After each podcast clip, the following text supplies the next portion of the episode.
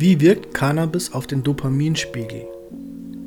Der Name Dopamin bezeichnet einen Neurotransmitter, was übersetzt etwa als Übermittler für Signale des Nervensystems bezeichnet werden kann. Dopamin hat eine überwiegend anregende Funktion und wird in unserem Körper ausgeschüttet, wenn wir uns etwas Gutes tun, beziehungsweise wenn wir davon ausgehen, dass wir das tun.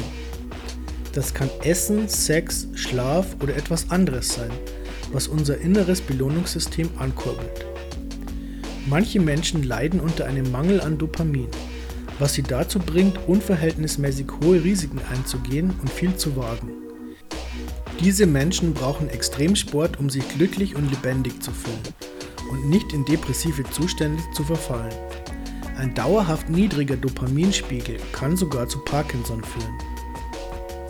Minus mal Minus gibt Plus. Die meisten Drogen haben Eigenschaften, die unseren Körper veranlassen, die Produktion von Dopamin anzuregen.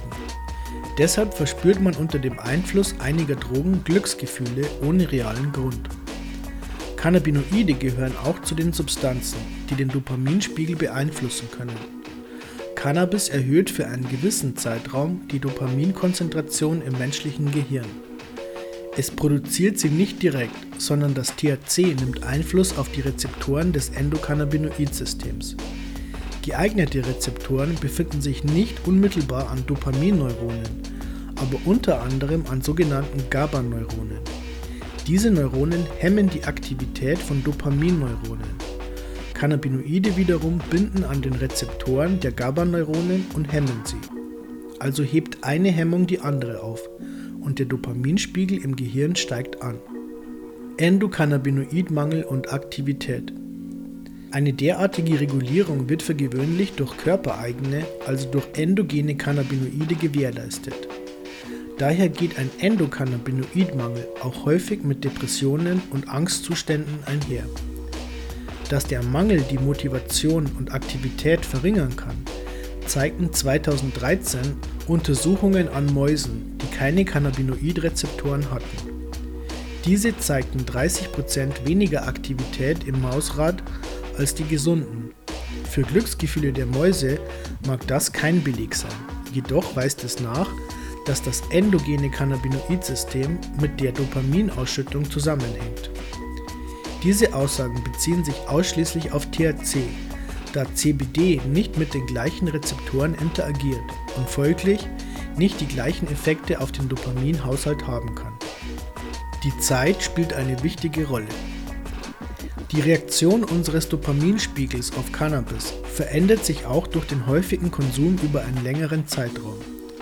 Eine Studie kam zu der Erkenntnis, dass akut verabreichtes THC eine höhere Freisetzung von Dopamin und erhöhte Neuronenaktivität bewirkt doch dieser Effekt lässt mit einem intensiven Langzeitkonsum nach.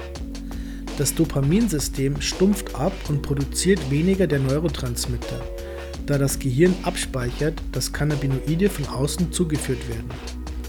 Diese Langzeitfolge betrifft den Dauerkonsum vieler Drogen.